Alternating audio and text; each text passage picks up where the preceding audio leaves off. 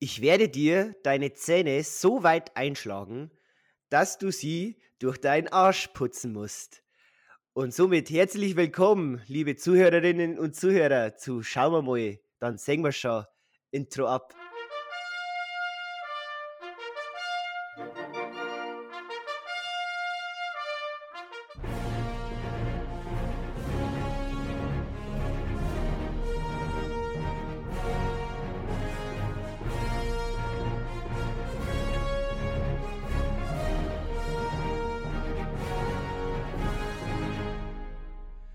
Habe der Julian.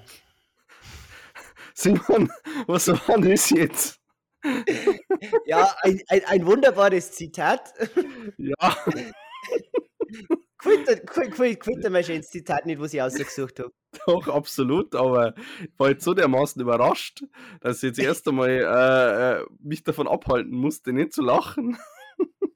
Ja, wir müssen vielleicht äh, die Zuhörerinnen und Zuhörer informieren. Ähm, immer in der Vorbesprechung quasi, ich suche mir das Zitat aus und natürlich, um die Spannung aufrechtzuerhalten, ich sage es an Julian nicht, wo es das jeweilige ja. Zitat ist. Dass wir jetzt das, das haben wir jetzt in der letzten Folge ein wenig so eingeführt und möchten jetzt beibehalten, dass jetzt der Julian äh, schön roten darf, ähm, wer dieses berühmte Zitat gesagt hat.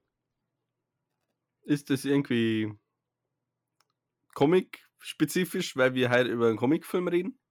Na, aber kleiner Tipp, es hat mit der Hauptfigur unseres heutigen Hauptfilms zum tun.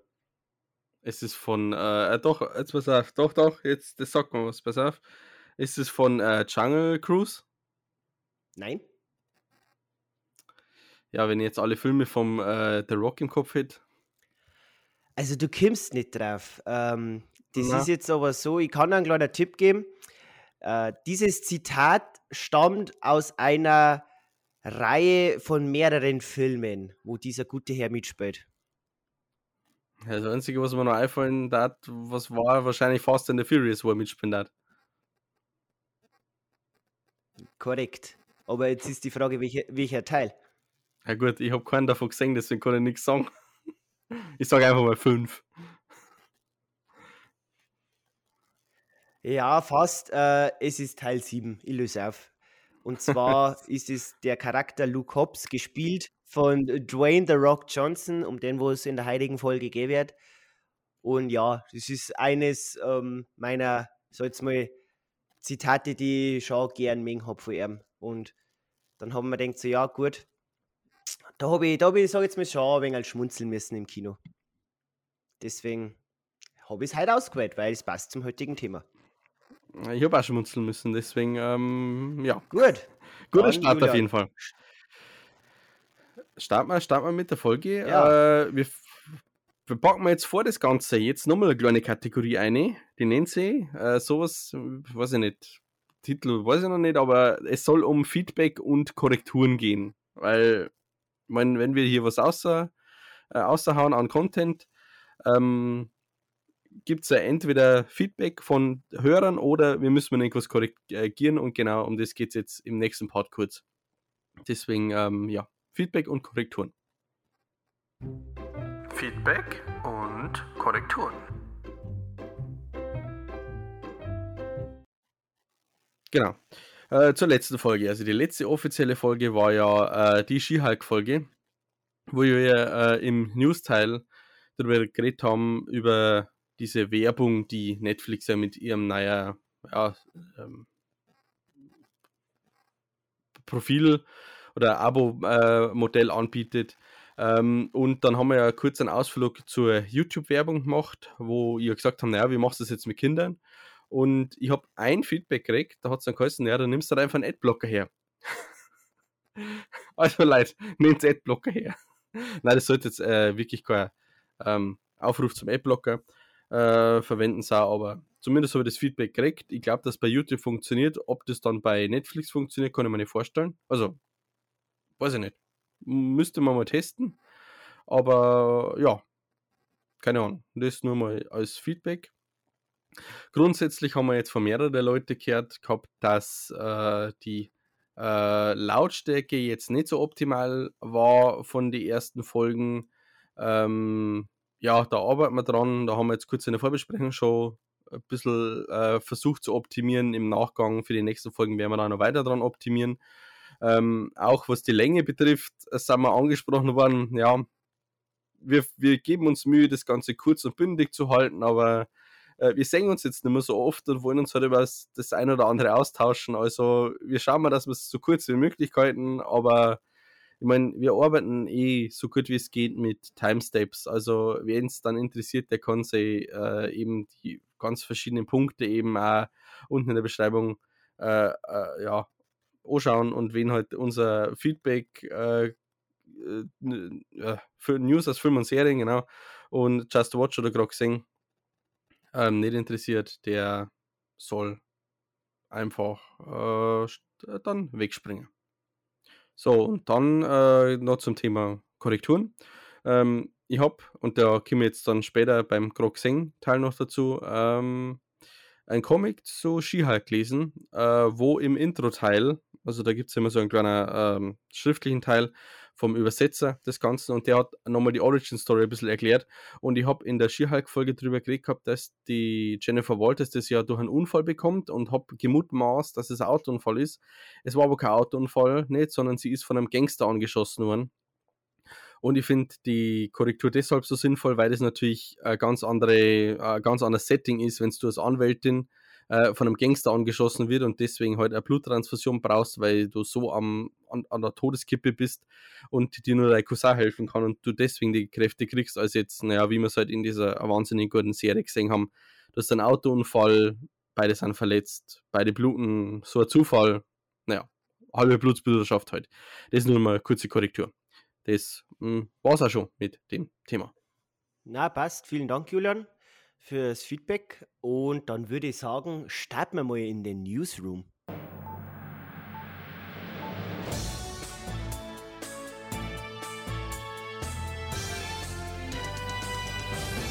News aus Film und Serien.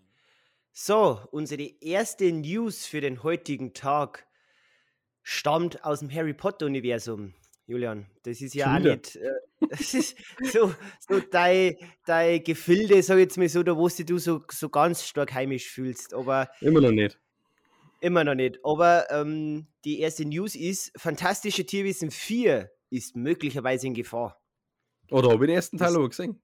Überraschend. Ich habe sogar den zweiten Teil gesehen. Ich habe beide ah, zwei ja. Teile gesehen. Den dritten noch nicht, quasi. Den dritten nicht, ne? Na gut, ich möchte jetzt auch nicht viel jetzt irgendwie über den dritten Teil spoilern. Jedenfalls der dritte Teil, wenn man gesehen hat, endet ja sehr, sage jetzt mal für das, dass ja ein Mittelteil ist von mehreren Filmen, endet er ja, ja sehr schlüssig und stimmig, wie wenn es quasi ein gesamtes Ende ist. Das hat den Hintergrund, weil sie quasi alle Beteiligten der fantastischen Tierwesen-Reihe nicht zu hundertprozentig sicher sein, ob diese Reihe fortgesetzt werden kann.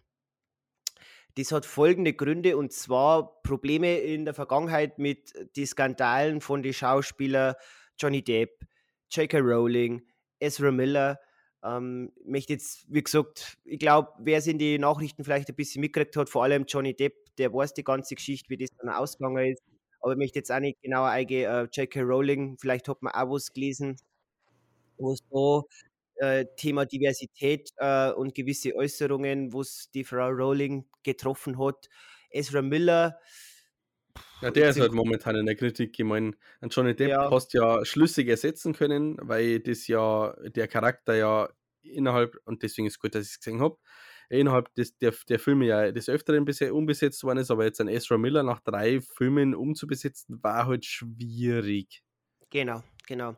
Und ähm, ja, ein weiterer Grund ist auch die sinkenden Zuschauerzahlen der Filme. Ähm, nur mal im Vergleich in den USA hat quasi im Startwochenende Teil 3 jetzt 20 Millionen weniger eingespielt als der Vorgänger, also als, ähm, pass auf, fantastische Tierwesen, wo sie zu finden sind. Das ist er, das ist alles live.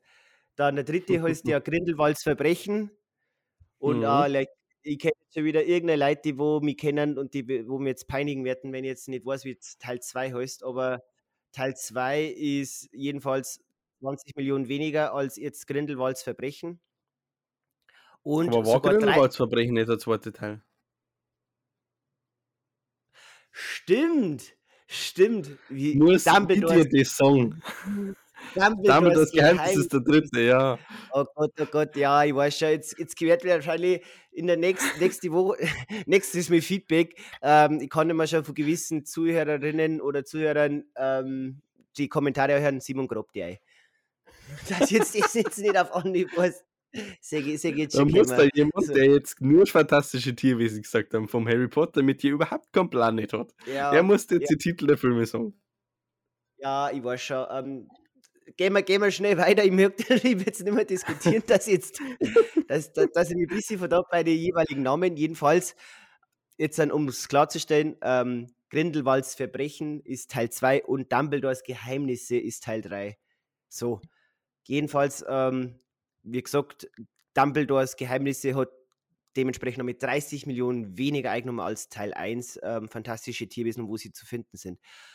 Und aufgekommen ist das Thema erst wieder durch ein Interview mit dem Hauptdarsteller vom Eddie, äh, Eddie Redmayne, der wo an Newt Scamander spielt.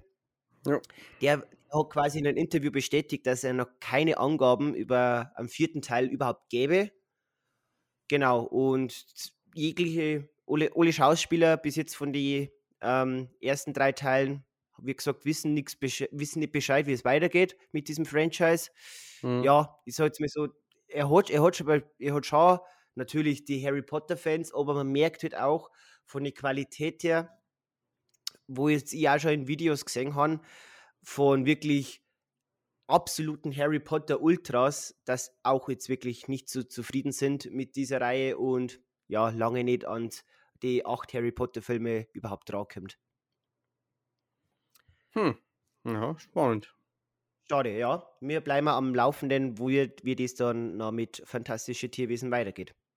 Ja, auf jeden Fall. Soll dann einmal transferieren. Ja, bitte, Julian. Bleiben wir dran beim Transfer gleich. Ähm, Simon, und du hast doch Netflix, oder? Ich hab immer noch Netflix, ja. Dann hast du bestimmt eine E-Mail gekriegt von Netflix, dass du jetzt die Möglichkeit zu einem Profiltransfer hast.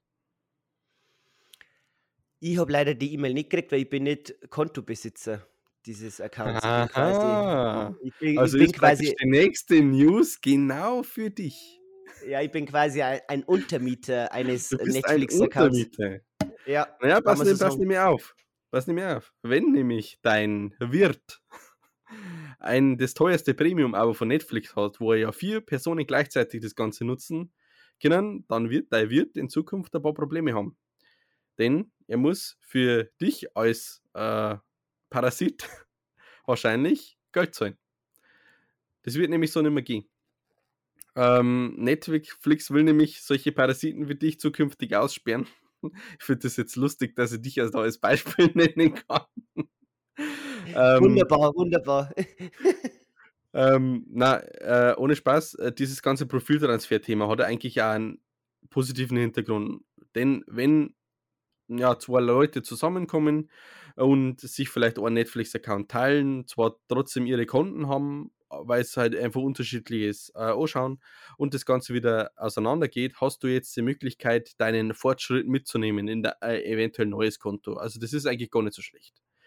Ähm, weil es ist eigentlich schon dumm, dass du, wenn du auf einem einen Account was geschaut hast, du das nicht auf einen anderen Account unsehen kannst und das hat Netflix jetzt eingeführt.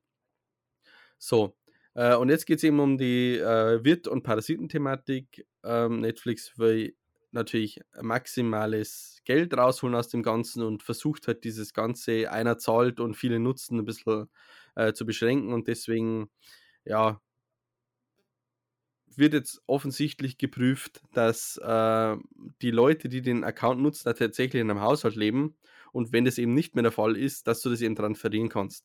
Äh, zukünftig soll es auch so sein, dass wenn das der Fall ist, wie der Simon eben das macht, dass das ungefähr dann 3 Euro pro Monat kostet, äh, wenn ihr euch, äh, wenn, ja, wenn mehrere einen Account nutzen. Ähm, genau, das ist eigentlich, ja, hat, hat für Netflix wieder was gemacht, um mehr Geld zu verdienen, äh, damit sie eben einfach die gegen dieses Passwort-Sharing ein bisschen vorgehen. Ähm, ja, muss man akzeptieren, ist so. Äh, ich muss für mich sagen, ich habe die oder die zweitgünstigste jetzt Variante, äh, mit meiner Frau und wir können halt nicht gleichzeitig anschauen, ähm, dann kann halt nur einer von uns anschauen, wie können wir damit leben. Ähm, deswegen, wir sind jetzt davon nicht betroffen. Aber du, Simon, wahrscheinlich schon. Ja, ja, leider. Also ich bin quasi Untermieter von meinem Cousin. Der ist quasi der Hauptwirt. Ähm, ja. Aber wann genau, datumsmäßig, hast du jetzt das gesagt? Äh, na, ist noch nichts raus. Ähm, ah, vielleicht hier. Ähm, wer aktuell illegal einen Premium-Account nutzt, muss demnach ab Anfang 23 eine Zusatzgebühr zahlen, um ein Unterkonto anzulegen. Das Unterkonto ist dann legal, egal wo ihr streamt. Also es geht wirklich um dieses, du loggst dich ein, siehst diese Gesichter und für jedes Gesicht wirst du zukünftig dann zahlen müssen, wenn du eben nicht in einem Haushalt wohnst. Okay. Also okay. musst mit deinem Cousin zukünftig zusammenziehen oder ja. Ja, ist eh so, also bei uns zwei ist es eh schon länger Thema, dass wir mal miteinander WG aufmachen. Also ja, betrifft es mich jetzt wieder doch nicht so stark. Na, dann passt. Gut, dann kommen wir zum dritten Thema und das ist quasi ein Thema, Julian, das wurde wieder schon ein wenig besser betrifft, denn DC-Film-Universum oder wie man es genau bezeichnen mag, bekommt ein neuer Chef oder besser Na, gesagt einen neuen, einen, neuen- einen neuen Hauptverantwortlichen. Und zwar den guten alten James Gunn. Der heißt aber nicht wie eine Frucht, sondern wie eine Waffe. Ja, da, da hat wieder jemand gut aufgepasst von vorherigen Folgen. Äh, äh, meine Wortwitze werden beachtet, das gefällt mir. Wenn Ja. ich sie nicht beachte, wer sonst? ja, das ist die Hauptsache. Na, James Gunn ist jetzt neuer Hauptverantwortlicher von DC-Films. Und Ja. teilt sie diesen, teilt sie diesen Posten mit dem, po mit dem Produzenten Peter Safran. Und beide quasi werden Nachfolger vom vorherigen Chef Walter Hamada. Genau. Mhm.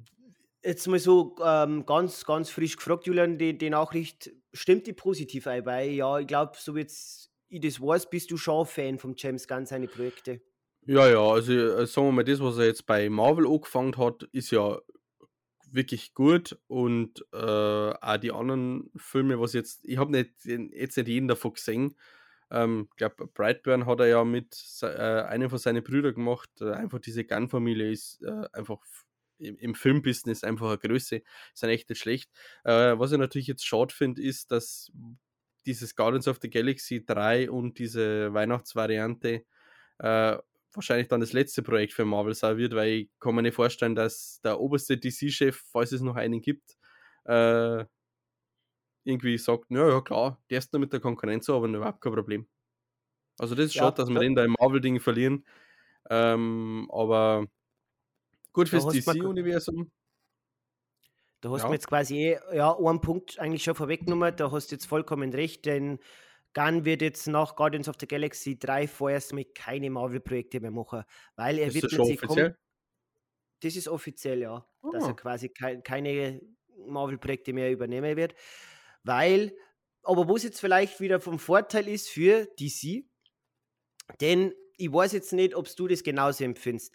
Wir haben ja, ich weiß jetzt nicht mehr das Jahr genau, wir haben ja gestartet mit einem Man of Steel. Dann haben wir einen, jetzt muss ich nicht, nicht dass ich lüge, äh, Batman wie Superman ist dann normal danach gekommen und einen Wonder Woman-Film. Aber ich glaube, zuerst Man of Steel, Batman wie Superman und dann Wonder Woman, genau. Und dann haben wir ja 2017 diesen Justice League gekriegt, der wo ja eh Mhm. unter, unter Zweimal keinem rausgekommen so ist. ja, so den besten Stern gestanden ist. Genau, und dann ist ja ein Aquaman-Film gekommen, es sollte jetzt ja noch ein Flash-Film kommen, dann ist ja, wie gesagt, ähm, Justice League ja noch mal mit dem Snyder Cut, wo sie ja viele Fans gefordert haben, noch mal rausgekommen, in der 4-Stunden-Fassung. Und das sollte jetzt alles in dieser komplette Wirrwarr, weil ja zum Beispiel in diesem Justice, Justice League-Film ein Shaz Shazam, sage ich schon, ähm, ein Flash oder ein ähm, Cyborg ja eingeführt worden sind, ohne irgendwie einen Solofilm, wo es wir jetzt ja bei Marvel ja nicht haben, wo ja quasi in Phase 1 äh, Captain America, ein Thor, ein Iron Man, alle ins, ihre, ihre eigenen Solofilme gekriegt haben, um diese Char- Charaktere langsam einzuführen. das soll jetzt unter Gunn anders werden. Denn durch den ähm, bestehenden Warner Brothers Discovery-Chef David Zaslav plant äh, er mit Gunn einen 10-Jahres-Plan, der Mhm. quasi beinhaltet äh, große Filme, sprich große Blockbuster-Filme, auch äh, wie gesagt Kinofilme rund um Superman und Batman und Co. Und weniger ähm, auf Streamingdienste setzen. Also wie gesagt, wir, ähm, diese ganzen großen Charaktere, die wir ja bis jetzt schon, Stand jetzt schon kennengelernt haben, soll es jetzt weitergehen unter dem Ganz seiner Führung. Und wo es jetzt auch noch wichtig ist zu erwähnen, ist das ist quasi das Pendant zum MCU, soll jetzt auch einen festen Plan haben mit einem roten Faden, der in allen Filmen wiedererkennbar ist. In Form, wie wissen wir genau, weiß man es jetzt noch nicht, aber vielleicht kann es jetzt auch in Form eines möglichen Big Bats sein, der ja eigentlich ja in Justice League schon eingeführt worden ist mit dem Darkseid mhm. und, Ja. und sein und seinem, ich sage jetzt mal in Anführungszeichen, wie sie bei Marvel bezeichnet wird, die Schergen. In dem Fall war ja der Scherge der Steppenwolf. Mhm. Genau, und ähm, ein Justice League 2 ist jetzt, wo jetzt vor, wie jetzt ähm, der Snyder Cut rausgekommen ist, ja noch nicht so sicher, ist jetzt auf alle Fälle wieder sehr gut möglich. Ja, ja, dann hoffen wir bloß, dass diese, dass die Filme im 10-Jahresplan auch veröffentlicht werden und nicht, obwohl halb fertig, dann irgendwie doch nicht veröffentlicht werden wie ein Batgirl. Ja, sage ich auch so. Na, das ist jetzt auf alle Fälle eine Nachricht für vor allem für DC-Fans, die wo positiv finden, die für Zukunft stimmen kann.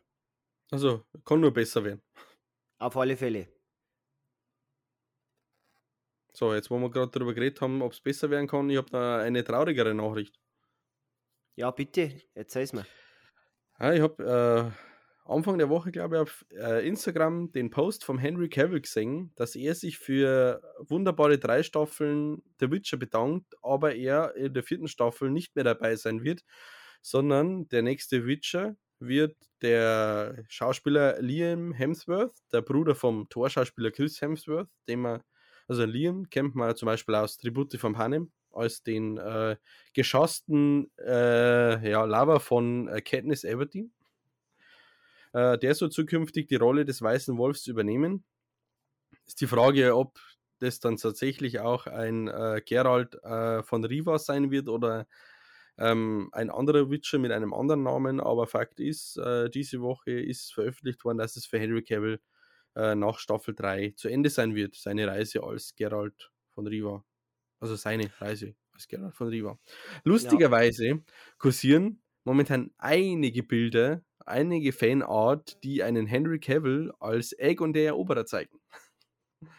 Das würde ich natürlich sehr geil finden, aber wie gesagt, jetzt ähm, nochmal kurz auf das Witcher-Thema. Ich bin jetzt da schon ein bisschen ernüchternd, muss ich sagen, weil ich, ich muss dazu sagen, ich habe keines der Videospiele gespielt.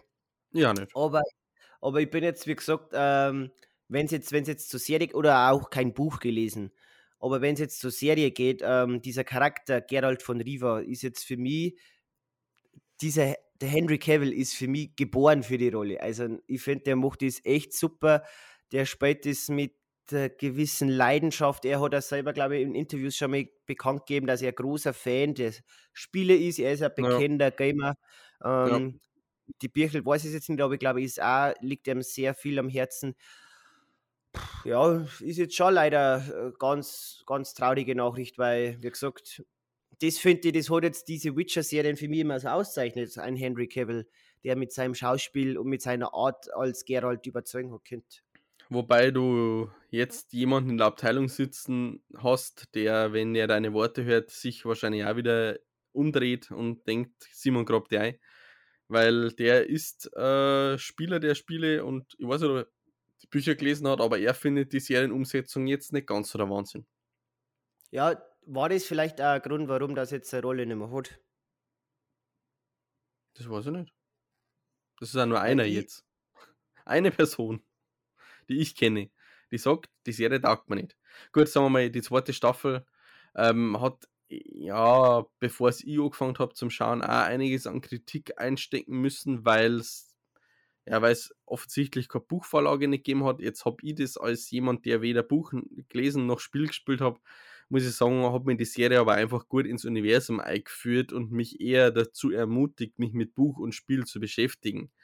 Äh, ich habe jetzt nicht den Anspruch gehabt, oh, ich habe jetzt da äh, ja, ein Spiel und ein Buch und ich möchte es genauso umgesetzt haben. Das habe ich bei House of the Dragon auch nicht gehabt. Dort, gut, da fällt das Spiel weg, aber über Buch und selbst da äh, bin ich einfach froh oder erstaunt oder ich finde es gut, wie äh, Serienschöpfer da einfach eine Vorlage umsetzen und fangen jetzt nicht an zu kritisieren, ja, aber im Buch haben sie es so und so gemacht und warum machen sie es jetzt in der Serie so und so. Egal, das ist einfach kreativer Freiraum und ich denke, das muss man denen ja lassen. Also da sind wir schon wirklich sehr, sehr verwöhnt heutzutage, dass wir uns über sowas beschweren müssen. Ja, sehe ich auch so. Aber wie gesagt, ja, schauen wir mal. Wir haben jetzt auf alle Fälle eine Ohrstaffel mit dem Henry Cavill, die wo wir noch genießen können. Und bestimmt ja, in diesem Podcast besprechen werden. Auf alle Fälle. Und dann schauen wir mal. Dann sehen ja, wir schon. Ja. Dann, dann sehen wir schon. Das ist immer unser Motto, wie es weitergeht. Mit dem Herrn Hansworth, wie gut dass er sie macht. Ja, mei, um das noch abzuschließen, das Thema, es kann natürlich jetzt auch den, das Ende der dritten Staffel ein bisschen verraten. Aber ja, ist jetzt erst einmal News und dann müssen wir schauen, wann es mit der dritten Staffel weitergeht und dann werden wir den noch genießen mit einem Henry Cavill, den wir ja dann erst einmal wieder in anderer Rolle sehen werden, aber da kommen wir später noch drauf. Das darf ich auch sagen. Dann darf ich sagen, schauen wir mal, ähm, wo es mal so in letzter Zeit alles gesehen haben, oder Julian? Das war jetzt ein ja, klingt, das klingt interessantes. Thema. Dann bitte Intro ab für Rubrik Nummer 2. Just watched. Oder gerade gesehen, da haben wir uns noch nicht sicher. So, Julian, ich weiß ja nicht, was du in letzter Zeit dir so alles äh, gegönnt hast, so jetzt mal in Form von sehen oder vielleicht auch lesen. Wir haben ja da in dieser Kategorie wie es ja, wie es ja im Intro immer so heißt, wir haben uns ja da noch nicht so sicher, wenn wir es jetzt gerade nennen. Ähm, ich habe jedenfalls einen Film gesehen, den ich schon länger jetzt mehr auf der Watchlist gehabt habe, der über eine berühmte Musikpersönlichkeit geht. Und zwar über den guten Elvis Presley. Mhm. In kurz also mit, mit dem schönen Arbeitstitel Elvis, der Film. ähm, Regie in diesem Film hat geführt der Bass Lerman der ja bekannt ist für Filme wie Der große Gatsby oder auch einen Moulin Rouge mit dem Ewan McGregor. So, wir haben jetzt, ähm, ja gut, geschichtlich glaube ich, brauche ich nicht viel über den Film zu erzählen, weil er es beinhaltet das Leben von Elvis Presley aus den, seinen jungen Jahren. Seine Anfänge quasi im Thema Kirchenmusik, auch viel, weil er in den verärmten Verhältnissen aufgewachsen ist, ist er viel, äh, sag jetzt mal, mit einer schwarzen Community zusammengekommen und deren kirchlichen Glauben und hat da quasi so diesen, diesen, diesen Blues, diesen Soul-Faktor, der in der Musikrichtung ganz stark irgendwie präsent ist, irgendwie in sich eingesaugt. Und hat natürlich auch ein gottgegebenes Talent mit seiner Stimme vor jungen Jahren weggekriegt. Mhm. Und wie gesagt, er wird halt dann auch berühmt, weil er quasi in der, in der damaligen Zeit zu einem Thema mit Martin, Martin Luther King, ähm, einen erschossenen John F. Kennedy und auch seinen Bruder dann später, Robert Kennedy, ähm, die ja einen Elvis stark mitgenommen haben und da ist er halt, sag jetzt mal so, diese Country-Szene, wo es ja in den Südstaaten sehr präsent ist, mhm. haben, wir, haben da quasi immer so ein, so ein Verhältnis, sag jetzt mal, wie Country-Musik ablaufen muss. Den, den Status, den er damals gekriegt hat, warum das er so berühmt geworden ist, ist ja quasi, weil er diesen, diesen Soul-Faktor und diesen Jazz, diesen Blues ähm, aus einer sag jetzt mal, schwarzen Community, der wo halt dann da verherrlicht wird und da halt besser zelebriert wird, ist halt das dann so ein Punkt gewesen, wo es dann geheißen hat, so, ja, okay, er hört jetzt eigentlich an, wie jetzt äh, irgendwie Soul-Sänger oder Blues-Sänger, aber äh, es ist ganz klar gesagt worden im Film, er ist weiß. Und das ist so der Punkt gewesen, wo viele, sag jetzt mal, ein wenig hellhörig geworden sind weil sie mit dieser, mit dieser Tatsache nicht leben, oder mit, mit was heißt nicht leben, äh, mit dieser Tatsache nicht rechnen haben könnt. Und da unter diesem Menschen ist auch ein Tom Hanks, der quasi. Den man fast nicht erkennt. Ja, der, der, der spielt quasi seinen Manager. Und ähm, da wird er quasi dann ziemlich, ja, am Anfang des Films wird halt dann, ohne jetzt wirklich groß zum Spoilern, wird halt dann gezeigt, so wie, wie die zwei sich zusammenfinden. In der Gate. Und halt, ja, und, und, und halt dann, ähm, sag jetzt mal, ein Team werden miteinander. Genau. So, weiter, ich glaube jetzt, pff, es ist, es ist ein Biopic. Ähm, wie gesagt, man kennt jetzt diesen Werdegang vom Elvis, man weiß vielleicht, wenn man sich ein bisschen mit ihm beschäftigt hat, was mit ihm passiert und alles sind. Meine, meine, meine, ich sag jetzt mal so, Fakten zum Film. Ich habe jetzt in Letterbox gesehen, aus meiner Community, der ich ja folgt, dass der ziemlich gut bewertet worden ist. Von mir, jetzt, um das vorwegzunehmen, hat er drei von fünf Sterne gekriegt. Mit dem Hang eher nach unten, mit folgender Begründung. Also, Baz Luhrmann ist ja, sag jetzt mal so, ein Regisseur, der ja für große Spektakel steht. Der ja, wie jetzt so ein Moulin Rouge, stark auf Musik äh, ähm, so jetzt mal musikbasierte Filme, auch in einem großen Gatsby ist ja auch viel Party gemacht worden, gesungen worden und große Spektakel setzt. Und mir persönlich war dies vor allem jetzt in der ersten Hälfte des Films viel zu viel. Es ist Schnitt, Schnittbild, Schnittbild. Dann, ist, dann haben sie da hingeschaltet, dann haben sie das gezeigt, dann haben sie das gezeigt. Und ich als Zuschauer bin dann so überwältigt worden mit einer Überladung sondersgleichen. Dann bauen sie wieder irgendwo in einer weiteren Schnittsequenz auf einmal ein Hip-Hop-Little Ei in, im Amerika der 50er, 60er Jahre, da wo ich denke so, na, aus der heutigen Zeit, passt für mich überhaupt nicht. Das ist so ein Punkt gewesen. In der zweiten Hälfte, finde ich, fangt er wieder ein wenig der Film. Aber halt, wie gesagt, die erste Hälfte ist so überladen und möchte so viel verzeihen aus diesem Leben, aber bringt äh, für mich einfach zu wenig an Input wieder rüber für, für, den, für den Zuschauer. Und das ist echt schade, weil da habe ich jetzt, wenn ich es nicht vergleiche mit so anderen Biopic-Filmen, die jetzt in der letzten Zeit rausgekommen sind, wie ein Bohemian Rhapsody oder ein Rocketman über Elton John, bringen diesen Faktor viel besser um, lassen sie da Zeit, erklären das vielleicht auch mit geschichtlichen Zahlen, wenn halt besser, das passt da, das passiert da, weil wir hat, wir haben, man, hat jetzt so einen Elvis und so jetzt mal so diese ikonischen Little, auf die, wo jetzt so jetzt mal in so einem Rocketman oder Bohemian Rhapsody ich weiß jetzt noch, wie es in Bohemian Rhapsody das, das gleichnamige Liedl entstanden ist, wie sie da zeigt wird, wie das zeugt wird, wie ein Freddie Mercury drauf kommt, wie sie es dann alles zusammenschneiden und alles sind. Das ist halt für so einen Fan nachher interessanter. Jetzt in Elvis, sage ich jetzt mal so, die mehreren Liedl ähm, ist aus seiner ehemaligen Community, haben die entstanden durch gewisse Soul-Sänger oder ja, Sängerinnen, die er dann übernommen hat da wie gesagt, weiß ich jetzt nicht, ob das dann von, dass, dass jetzt er das mehrere nicht selber geschrieben hat, habe ich jetzt davor nicht gewusst, dass er da viel übernommen hat. Aber das finde ich halt eben schon, weil halt auch die Entstehungsgeschichte dieser berühmten Lieder irgendwie total schnell abgefrühstückt wird und halt ganz, ja, einfach ohne jetzt irgendwie groß drauf einzugehen, für den Zuschauer einfach da ein wenig quick los wird. Da gibt es jetzt Hound Dog, da hast du jetzt a little bit of conversation, da hast du jetzt Jailhouse Rock, da in der Ghetto, ja, ist, ist jetzt auch nur im Abspann vorgekommen, muss ich auch dazu sagen. Also bekanntes, bekanntes Lied für. Und das ist jetzt ein Punkt, der wo mich extrem gestört hat.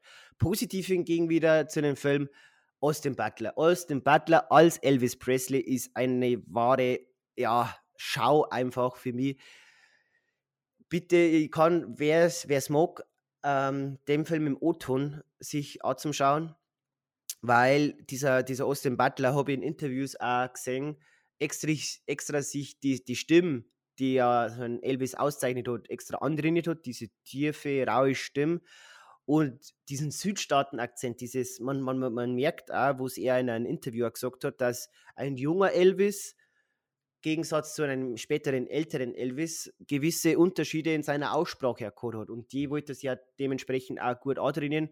Hat er wirklich perfekt ähm, gelungen und ist einem perfekt gelungen.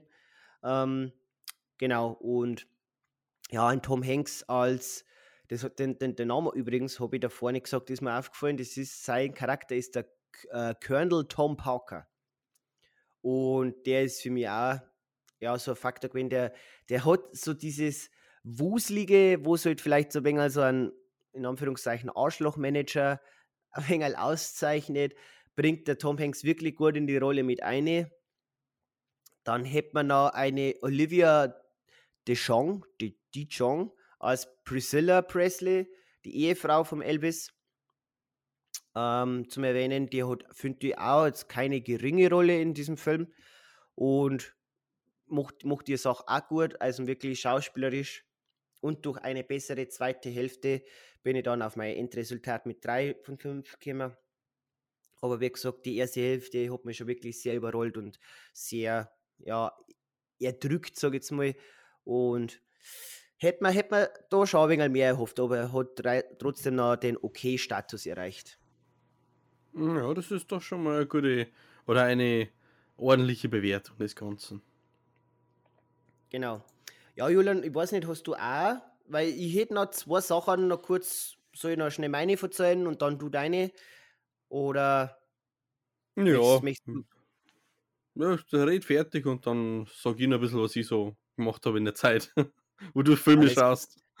Alles klar, dann, dann, dann möchte ich jetzt noch kurz über zwei Serien berichten, die ja in letzter Zeit, die wo noch nicht beendet sind, aber wo ich gesehen habe. Und zwar ist das die Star Wars Serie Endor und auch eine weitere Star Wars Serie Tales of the Jedi, zu Deutsch Geschichten der Jedi. Endor ist quasi so die Vorgeschichte, wer Star Wars Rogue One kennt.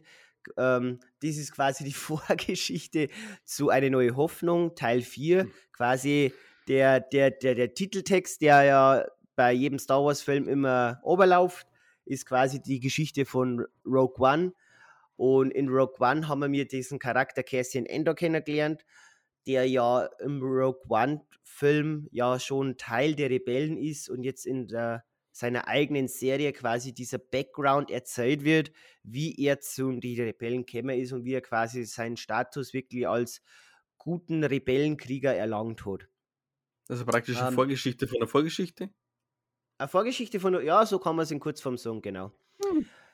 Ähm, die Serie, die hat wirklich ein interessantes Serienkonzept, muss ich sagen. Habe ich im Vorhinein auch nicht gewusst, habe ich dann auch erst, wie ich mir ein wenig eingelesen habe, oder da eingelesen habe, erst festgestellt, ähm, Staffel 1, um es zu erklären, falls jemand nicht weiß, hat zwölf Folgen.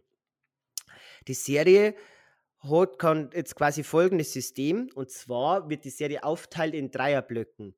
Sprich, Folge 1 bis 3, Folge 4 bis 6 und Folge 7 bis 9 zum Beispiel, 10 bis 12, ist immer quasi so eine Art geschlossene Geschichte. Also, um sozusagen, die Serie hat einen roten Faden, der zeigt auf alle Fälle, der ist erkennbar und zeigt sie durch.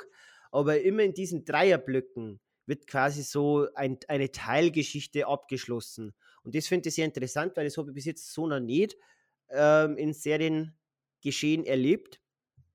Finde ich ein neues und irgendwie frisches Konzept. Und ich muss jetzt auch sagen, durch die Enttäuschung von, von der Obi-Wan-Serie ist jetzt das auf alle Fälle wieder eine Serie, die sehr gut ist bis jetzt. Ich habe jetzt ähm, Stand jetzt die aktuellste Folge, Folge 9 gesehen quasi habe äh, drei verschiedene Geschichtsblöcke haben jetzt bei mir abgeschlossen und kurz, kurz Feedback. Also der erste Block 1 bis 3 war ja, ist ja am, am einen Stück rausgekommen.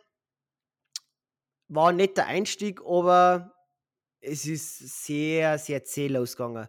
Folge 4 bis 6, finde ich, war eine geile äh, Heiß-Story, ähm, wo quasi wo quasi vom Imperium versucht wird, das, was gestohlen wird, um es so auszudrücken. Und jetzt Folge 7 bis 9 quasi ist ähm, ja die, die, die, die Aufarbeitung aus diesem großen Heißkomplott, der in Folge 4 bis 6 stattgefunden hat. Und wie gesagt, jetzt noch Obi-Wan, eine sehr, sehr gute Star Wars-Serie, muss ich sagen, gefällt mir bis jetzt gut, bringt einen frischen Wind ein, startet zwar ein bisschen zäh, aber macht sie dann auf alle Fälle ab Folge 4, nimmt sie richtig Fahrt auf und macht auf alle Fälle Bock für mehr. Sehr gut. Und äh, Tales of the Jedi ist quasi so, wer, wer den, den Stil der Clone Wars Serie kennt, ähm, haben jetzt da in Tales of the Jedi quasi auch wieder diesen gleichen Zeichenstil. Es ist eine animierte Serie, wo quasi die Vorgeschichte von einer Ahsoka Tano erzählt wird, die ja in Clone Wars eine große Rolle spielt. Und ähm, da muss ich jetzt auch sagen, habe ich bis jetzt die ersten drei Folgen gesehen. Und in den ersten drei Folgen neben einer Ahsoka Tano wird quasi ein junger Count Dooku, den man mir ja aus den Prequel-Filmen ähm, als Sith Lord kennenlernen, aber früher ja ein Jedi war, bevor er sich ja so jetzt mit der dunklen Seite angeschlossen hat. Und denn sein Schüler, der Qui-Gon Jinn, wo man jetzt auch nur aus den Filmen, aus Erzählungen her kennt, lernt man jetzt da ein wenig besser kennen, finde ich sehr interessant. Ein, zum Beispiel ein jüngerer Master Window wird gezeigt, ähm, gesprochen auch von Samuel L. Jackson. Also wie gesagt, die ersten drei Folgen, es ist, da wir wieder bei dem Thema sind, snackable, mit so 20 Minuten kann, man, kann man sich wieder schön anschauen. Äh, Endor, da, um das auch noch zu erwähnen, hat so Folgenlänge von 45 bis 50 Minuten. Wieder ein langer Abspann, wie man sie ja bei gefühlt allen Disney Plus Produktionen ein wenig gewöhnt sind. Aber bis jetzt die zwei Star Wars Vorgeschichtsserien, um es so einmal auszudrücken, finde ich bis jetzt gut und kriegen einen Daumen hoch. Genau, das war's von meiner Seite. So, wer jetzt, äh, na, jetzt darf man nach zwei offiziellen Folgen schon wissen, was er mit Simon seine Haupt, äh, äh, Haupt, wie sagt man denn, Hauptinteressensgebiete sind. Harry Potter und Star Wars. ja, obwohl das mir jetzt bei ersterem gemerkt hat, so, ähm, ja, vielleicht, vielleicht sage ich da jetzt in Zukunft nicht mehr so viel, nicht, dass er mich da mit meinem Status noch ein wenig stärker blamiert. Grob der Simon. ja, äh, ja, leider kann ich nicht mit so viel Just Watched oder gerade gesehen oder was auch immer aufwarten, sondern ich habe tatsächlich die Zeit in meiner Urlaub zwischen den Arbeit, die, zwischen dem Arbeitswechsel genutzt, um meinen Comicstapel ein bisschen runterzulesen. Ich habe nämlich da echt Comichefte runter noch äh, gelesen, äh, Link gehabt, die noch vom Juli waren. Und damit ich da mit der Story ein bisschen vorankomme, äh, ja, das war unter anderem Spider-Man, um was da äh, weitergeht. Ähm, da ist es momentan so, dass Spider-Man als Marketinginstrument benutzt wird. Das ist eigentlich ganz kurios. Ähm, dann Avengers, die gehen gerade in so eine Multiversumsrichtung, äh, was wir ja im MCU gerade ein bisschen sehen. Ähm, die Batman-Heftserie da und die Batman Detective Comic Heftserie hatte gerade ihr Finale mit ihrer äh, Fear State Event, äh, wo der Bösewicht der Scarecrow war, unter anderem, der da eine ja, psychologische Theorie an Gotham austesten wollte. Den Scarecrow kennen wir ja auch aus äh, die Batman-Filme von Christopher Nolan und dem äh, Christian Bale als Batman. Ähm, dann habe ich ja eingangs schon gesagt, dass ich She-Hulk gelesen habe. Ähm, ja, da ging es auch ein bisschen um die Origin-Story davon. Ähm, dass dann auch Charaktere wie die Titania oder die Mallory Brooks vorkämen, die man in der Serie gesehen hat. Auch äh, ein Comicband zu Miss Marvel habe ich gelesen. Das war jetzt auch das erste Mal, dass ich überhaupt von Miss Marvel ja, gelesen habe tatsächlich. Der ist mir vorher so noch nie untergekommen. Äh, außer halt in der Serie, die gelaufen ist. Ähm, die hat auch eine Multiversum-Story, die erzählt unter anderem halt auch, wie die Miss Marvel eigentlich zu ihren Kräften kommt. Ähm, ist eigentlich auch nett gemacht. Ähm, Spider-Woman den Charakter gibt es im Jahr. Ich glaube, da wird nächstes Jahr oder demnächst auch ein Film rauskommen, der ein paar äh, mehr ja, Spider-Figuren äh, ins Filmwesen bringt, als jetzt einen Miles Morales oder einen Peter Parker. Genau, also das wird auch ziemlich spannend, finde ich eigentlich.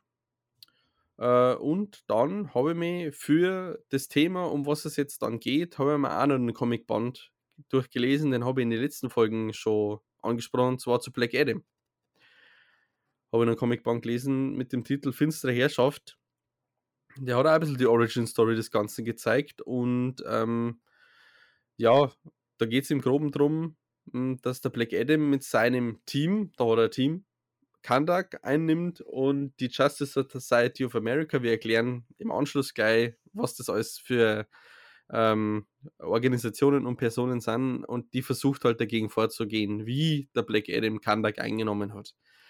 Und deswegen war ich eigentlich ja, ja eigentlich ein bisschen vorbereitet, auch auf den Film. Das heißt, den einen oder anderen Charakter kannte ich eben schon vom Comicband her. Ähm, meine Meinung dazu sage ich am besten dann im Hauptteil.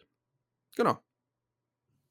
Ja, gut, Julian, dann da ich sagen, warten wir nicht mehr lang und starten wir in den Hauptteil über, wo Ja. jetzt, wo jetzt quasi, haben wir jetzt vielleicht am Anfang vergessen zu erwähnen, stand jetzt bei unserer Aufzeichnung, ist jetzt der Film zwei Wochen alt. Ja, Wir, wir haben ja immer eigentlich einen spoilerfreien Part und starten wir dann in den spoilerlastigen Part. Wir haben uns aber dafür, für zeitliche Gründe dafür entschieden, dass wir mir heute unseren spoilerfreien Part weglassen möchten, weil ja jetzt zwei Wochen Zeit gewesen warten, diesen Film zum Sehen. Wer diesen Film unbedingt sehen wollte, meiner Meinung nach, hat ihn jetzt vielleicht schon gesehen, wer nicht. Ja, wir müssen jetzt auch wenig schauen, dass wir jetzt dann auch nicht immer die ewig langen Podcasts machen. Deswegen haben wir uns jetzt beide dafür entschieden, dass wir jetzt quasi keinen spoilerfreien Part mehr machen und gleich direkt einsteigen. Also wer jetzt wirklich komplett über nichts über Black Adam wissen möchte, der muss halt dann leider jetzt dann, dann pausieren oder halt dann vielleicht bis zum Time, Time, Timestamp Fazit. Aber das Fazit wird wahrscheinlich auch spoilerlastig sein. Vielleicht zum dann auch ein Fra- Timestamp äh, Teaser zur nächsten Folge springen. Teaser, zur, ne- Teaser zur nächsten Folge springen, genau, weil jetzt dann wird es spoilerlastig für Black Adam. Ja, wir Genau. werden das aber zukünftig einfach generell durchziehen. Sollte irgendwas äh, länger wie zwei Jahre sein. Also wir versuchen natürlich schon Genau. recht schnell, nachdem wir was gesehen haben, vor allem einen Film im Kino, eine Folge zu machen. Haut manchmal aus zeitliche Gründe einfach nicht hin, wie wir jetzt gesehen haben. Wir haben ja auch äh, in She-Hulk angekündigt, dass die nächste Folge Black Adam sein wird. Kämmer ist Halloween, ist ein Special, ist aber trotzdem die nächste Folge gewesen. Also wird zukünftig auch so sein, dass wir ab zwei Wochen Laufzeit keinen spoilerfreien Part mehr haben, sondern einfach nur über den Film reden, weil ich bin auch der Meinung, und das sage ich jetzt einmal nochmal frei heraus, wer Filme wirklich sehen möchte, schafft es, glaube ich, wirklich innerhalb von 14 Tagen, sich Zeit zu nehmen. Ich meine, der Film dauert zwei Stunden, sich den Film anzuschauen und äh, darf dann mit Spoilern eigentlich gut zurechtkommen. Aber springen wir, glaube ich, in unsere Bewertung. Also, wie gesagt, nochmal Warnung, jetzt wird es spoilerlastig. Julian, was sagst du denn zum Superman? Fangen wir gleich mit dem größten Spoiler Alter! ja, Ja, du nein, fängst komplett hinten an, aber ja, ja, nein, da, dass, jetzt, dass jetzt dann gleich mal die Leute Bescheid wissen, so, ähm, das, war, das war jetzt gerade kein Gaudi, was wir jetzt gesagt haben. Mann. na, das ist kein Gaudi. Tatsächlich, am Ende des Films wird der Henry Cavill, jetzt kehren wir wieder zum Henry Cavill, und wahrscheinlich auch einer der Gründe, warum er den Witcher nicht mehr macht. Äh, es wird der Henry Cavill weiter Superman machen. Ja, Offiziell bestätigt jetzt. ein, ein Punkt, der mich auch sehr überrascht hat. Aber vielleicht, Julian, um vielleicht doch ein wenig chronologisch vorzugehen, gehen wir vielleicht nochmal die, die Geschichte von Black Adam durch, bevor dass wir dann nochmal zum Thema Superman kommen. Oder fangen wir mal mit unserem Kinoerlebnis von vornherein an, weil es gibt ja eins, was ich erwähnen möchte. Ja, Ich meine, wir waren, ja am, wir waren ja zur Preview, das sollten wir vielleicht auch erwähnen. Wir sind am Mittwoch ins Kino und offizieller äh, Start war ja Donnerstag. Also wir versuchen ja immer den, wirklich das erste Screening in bester Qualität mitzunehmen. Ähm, und komischerweise hat es hat's den Beginn des Films verzögert. Wir sind im Kino gesessen und ich glaube, da war 10 Minuten noch Ruhe. Haben sie die Ja. Filmrolle vergessen? Ja, das war, das hat echt eine Zeit gedauert. Also wir haben ja wirklich, ist, pff, so jetzt keine Kritik an, an unser, ähm, wie soll ich sagen, an unser Kino, ähm, für das, wo wir immer, wo wir, sag jetzt mal, immer für uns entscheiden, für dieses Kino. Ich mag jetzt da keine, keine Namen oder Orte nennen, wo wir jetzt ins Kino hingehen. Aber ja, es ist, wir haben, ja- wir haben schon, sag jetzt mal, schon immer ein wenig gewähnt, quasi, wenn wir eingehen, dass eine gewisse Vorlaufzeit bis zum Start des Films haben. wir. Aber da ist, hat schon ein Ja, da haben wir schon einige. Ja, da haben wir schon einige Trailer gesehen und dann kommt ja am Schluss meistens immer dann so äh, hey, im Kino gibt es auch Eis, diese Langnese oder was auch immer Werbung und dann geht das Licht nochmal an und dann gehst du eigentlich davon aus, okay, es kommt jetzt der Typ ein und sagt, no, wer mag Eis? Es ging auch das Licht an. Es kam aber kein Typ, der irgendwie Eis anbieten wollte. Es kam gar nichts. Weder Musik noch irgendwas. Ja, ohne Scheiß, richtig schot. Auch gerade da hätte mich so stark auf Ben Jerry's Eis belangt. Und dann kommt er nicht, der Penner. Weißt du, ich sitze ich sitz drin, denke mir so, Mai war jetzt ein Eische und dann geht's Licht, da denke mir so, ja, endlich ist meine Chance, eine, eine wütende Meute hinter mir zu haben, die wo mir dann quasi verfluchen, dass jetzt ich der Depp bin, der wo sie noch Eis kauft. und dann kommt er nicht. Ja, sicher. Und dann kommt er nicht. Ja, Nein. aber das ist, äh, das, so hat unser Kinoerlebnis zumindest einmal angefangen. Ja. Aber ja, Nein, gehen wir aber, chronologisch einmal vor. Genau, wir haben ja quasi, wir befinden uns in Kanda, Kanda heißt der. Die in Kandak, mit Q, Kandak. Kandak, Entschuldigung. Kandak in Ägypten, ägyptischer. Ja, irgendwie sowas, ja. Genau, quasi so fängt der Film an. Es wird quasi nach einem, mh, hm, Entschuldigung, es wird quasi nach einem so, Erz oder Material gesucht, das sehr selten ist und quasi ja durch Sklavenarbeiter durch den damaligen König ja angeschafft worden ist, der muss das finden. Julian, klär mir da vielleicht bitte wenn er weil du hast jetzt Ja, vielleicht nur, nur kurze, ja, das ist nicht Teil des Comics, aber es wird im Film halt erklärt, dass es, sagen wir mal, das beginnen dort so 5000 Jahre vor der, ja, vor der aktuellen Erzählung oder vor der Gegenwart, wo das eben mit diesem Erz aufgeklärt wird, dass da eben ein, ja, ein ja, tyrannischer König zumindest ist uns am Anfang des Filmes so vorgestellt worden, ein tyrannischer König eine dämonische Krone bauen wollte und braucht genau dieses Erz und hat halt eben sein Volk unterjocht, um dieses Erz zu sammeln. Ähm, genau, und diese Unterjochung, um schon mal vorwegzugreifen, zieht sich halt die 5000 Jahre durch bis in die Gegenwart. Und das ist eigentlich, ja, damit beginnt der Film. Genau.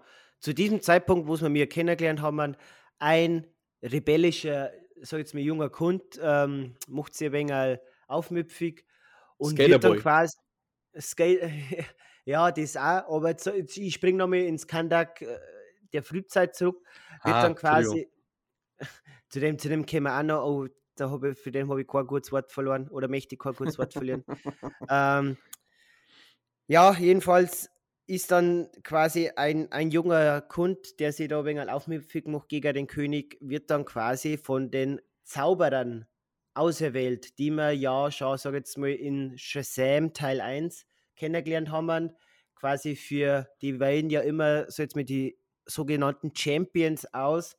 Für per Personen, die quasi guten Herzens sind und für sie dann quasi der Meinung sind, diese Kräfte von Shazam zu besitzen.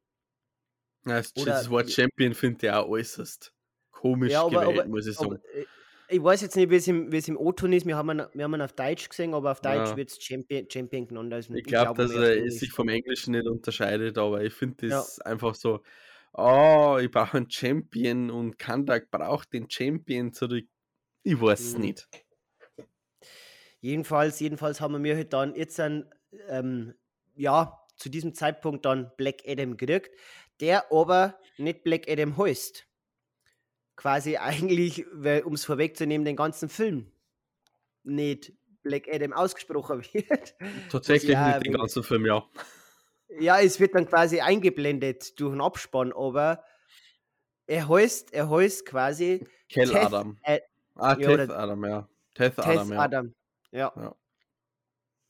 Ja, und hat aber trotzdem quasi, wie wir es halt vom Shazam auch kennen, diese besonderen Fähigkeiten. Und Stand jetzt dann, besiegt er dann den König und wir springen ins aktuelle Zeitalter, wo dann quasi das Kadak der heutigen Zeit ist, wo dann quasi unterjocht wird von so einer Art Miliz oder halt ähm, Einheit, ja. die quasi die Menschen aus Kadak unter Gefangenschaft haben, immer wieder kontrollierend ausbeuten und quasi einen Erlöser oder Retter nach sich sehnen.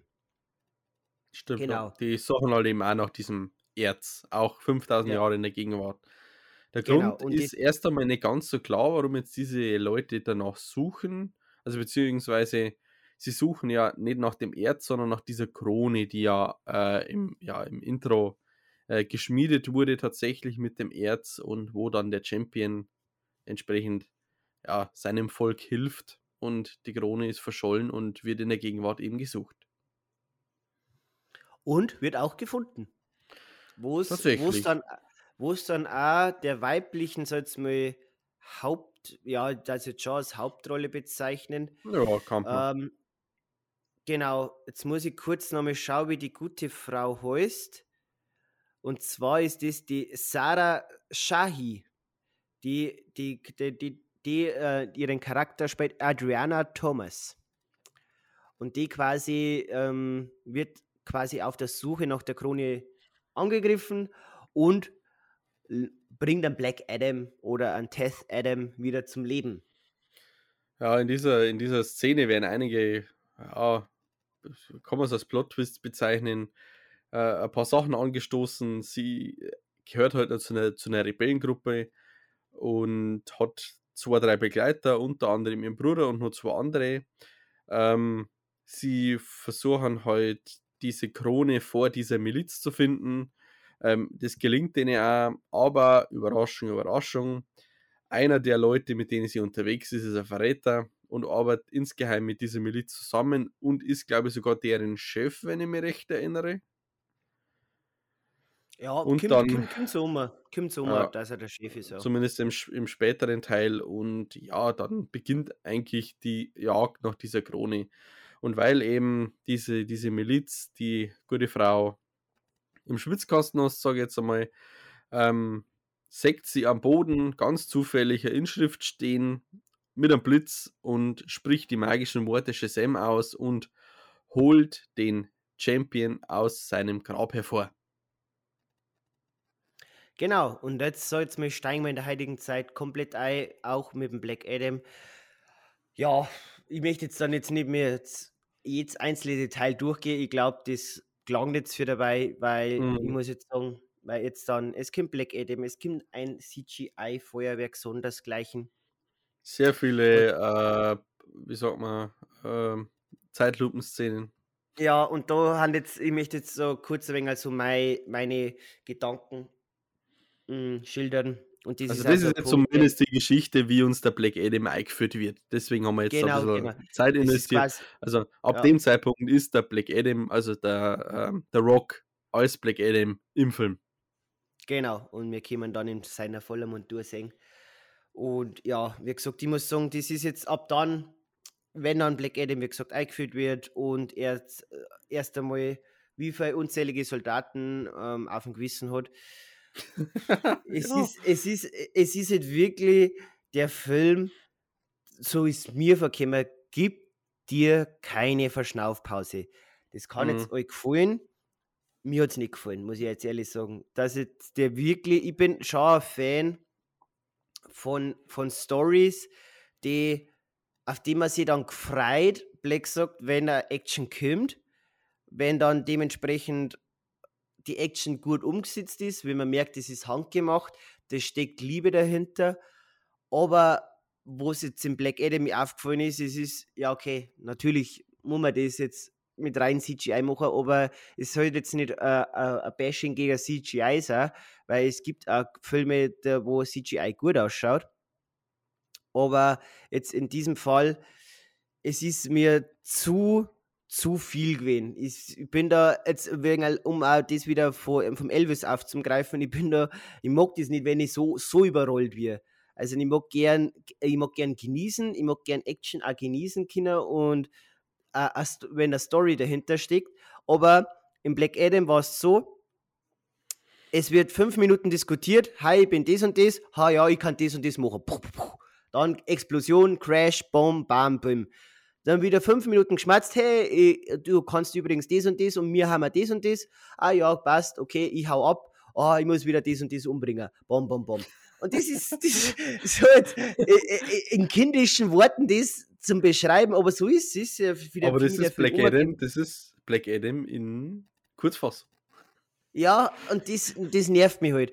Und das ist ein Punkt, wo ich diesem Film wirklich ankreiden muss, dass mir das zu aufgedrückt worden zu irgendwie mir. Und diesen, ja, wie es jetzt, wie es davor vielleicht, dass man, dass man den punktebewerten Unterschied zu Elvis hat. Elvis hat sich dann für mich in der zweiten Hälfte noch ein wenig halt retten können, wo es ein Black Adam leider nicht gemacht hat, weil es ist vom CGI her nicht besser geworden, meiner Meinung nach. Es ist, ja, schauspielerisch, mei, es ist immer schön, wenn man den Rock nicht in einem Dschungel sagt, aber ja, Oder im Auto. über, oder in einem Auto, ja. Aber wie gesagt, man kann über das Schauspiel von The Rock ja, philosophieren, wie man mag. Für mich ist jetzt nicht der geborene Schaus Schauspieler. Für mich ist jetzt zum Beispiel so ein Dave Bautista unter dem Wrestling-Namen Batista bekannt, der viel ja, besser, ja, fällt mir das, das Wort nicht ein, viel authentischere Schauspieler, der auch sich mehr traut in, sein, in seiner Auswahl von den Rollen her. Für mich, jetzt, wenn, wir- wenn ich jetzt mit einem anderen Wrestling-Kollegen vergleiche, der ja auch auf Hollywood gegangen ist, einen John Cena, der vielleicht jetzt für mich noch nicht so in diese absoluten Knallerrollen, so jetzt mal, oder vielleicht ein wenig wie jetzt ein Batista in einem Villeneuve-Film, ähm, schaut, oder in einem James Bond-Film, Kodot, Mai, John Cena jetzt mit, ähm, ähm, sag mal. Suicide, Suicide Squad in Peacemaker, genau, als Peacemaker, wenn er, jetzt mal, so Berühmtheit erlangt hat, sonst eher in so kleineren Produktionen, die wo jetzt nicht so, so jetzt mal, auf, bei jedem so auf dem Schirm sind. Aber wie Ja. gesagt, The Rock ist halt einfach nur, also für mich, mir, mir tut das einerseits leid, oder ich möchte das nicht, jetzt, wenn ich der, der Rock war, okay, ich verdiene scheiße viel Geld, aber macht es mir Spaß, dass ich Film für Film nur vor einem Greenscreen stehe und dann Und immer meine wieder Muskeln zeig. und meine Muskeln herzog. Ja, die, die hat er. Das möchte ich aber nicht anstreiten und die haben da extrem krass. Aber, Aber das weiß man spätestens seit Baywatch. ja, ja, Spätestens seit Und- Baywatch weißt du, dieser Typ hat definitiv Muskeln. ja, oder, oder auch einen, ich weiß nicht, ob du den gesehen hast, einen Herkules-Film mit ihm.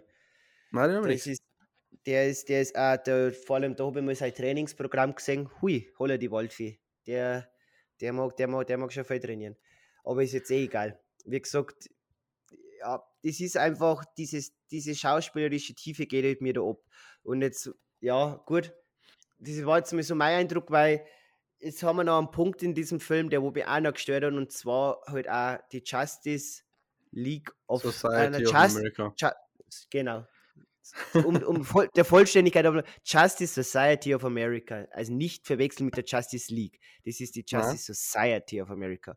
Und wie gesagt, ja, geschichtlichen Hintergrund, wer das so ist, vielleicht Julian, weil du auch das Comic Quiz mit, mit, mitnimmst, kannst vielleicht du dann noch ein wenig genauer erzählen, wer jetzt die alle sind. Äh, ja, da ich gern. Kann ich aber nicht. Äh, ich kann nur sagen, dass die, also drei der vorgestellten Personen im Film auch in dem Comic vorhanden waren. Also der Dr. Fate, der von Pierce Brosnan äh, dargestellt worden ist, der kam vor. Den Atom Smasher kannte ich schon, wobei er aber in dem Comic, den ich gelesen habe, eher auf der Black Adam Seite war, aber ja, sagen wir mal, rüber gewechselt ist aus ja, Gewissensgründen und den, ja, sagen wir mal, Anführer der Justice Society of America, den Hawkman, kannte ich aus den Comics, beziehungsweise äh, auch schon aus Serienproduktionen, nämlich Legends of Tomorrow, das man ja äh, des Öfteren schon gesehen hat. Und da muss ich eigentlich dann bei einem Kritikpunkt ansetzen, aber jetzt lasse ich dich erst mal fertig machen. Ich habe jetzt eigentlich so an sich gar nicht mehr viel zum Verzeihen, außer halt, wenn ich jetzt das Thema nochmal ausschneiden möchte mit der Justice Society of America. Das ist eine Gruppe, die mich auch richtig genervt hat. Also jetzt im, im Gesamten. Also zum Beispiel jetzt ein Pierce Brosnan, finde ich, hat für mich noch, so jetzt mit die größere Tiefe gehabt von seiner, von seinem, von seiner charakterlichen, schauspielerischen Darbietung. Ja, der war, finde ich, gut besetzt. Also der Pierce Brosnan Ja. hat man den Charakter wirklich gut verkaufen können. Ja, aber so jetzt sag jetzt mal so diese allgemeine Einführung von der Justice Society of America. Es war halt so, ich vergleiche das gern, wie wenn Avengers außergekommen ist, ohne die ganzen Solo-Filme. Man hat jetzt da einfach die uns eingeworfen so, man erfahrt die Arbeiten für die Amanda Wallace, die, wo- die wo man ja schon Waller. aus beiden Suicide Waller, Entschuldigung, Waller, Amanda Waller, aus beiden Suicide Squad Filmen bekannt ist. und nach diesem wieder auferstandenen Black Adam suchen müssen. Ja, das ist so ganz, wo es jetzt, auf das, was jetzt auskommen möchte. Ähm, ich weiß ja nicht, ob dieser, dieses Stilmittel, ob das voll bewusst ist, aber es gibt ja ein Stilmittel, das nennt man Show, Don't Tell. Das hat quasi den Hintergrund, man zeigt den Zuschauer durch bestimmte Kameraaufnahmen Plot-Twists, die wo passieren, ohne dass man es durch Dialoge erklärt oder Monologe. Mhm. Das, und das ist ein Punkt, der wo halt mir so stark gefällt. Zum Beispiel jetzt, ich vergleiche immer dieses, dieses Beispiel schön mit House of the Dragon. Ich sage jetzt mal so, kleiner, kleiner Spoiler für House of the Dragon, weil ich weiß jetzt eine Szene, die wo mir jetzt gerade einfällt, wenn es jetzt etwa vielleicht noch nicht fertig gesehen hat, kleiner Spoiler, kurz wegkehren. Man hat den Charakter Otto Hohenturm, der ja, Ja.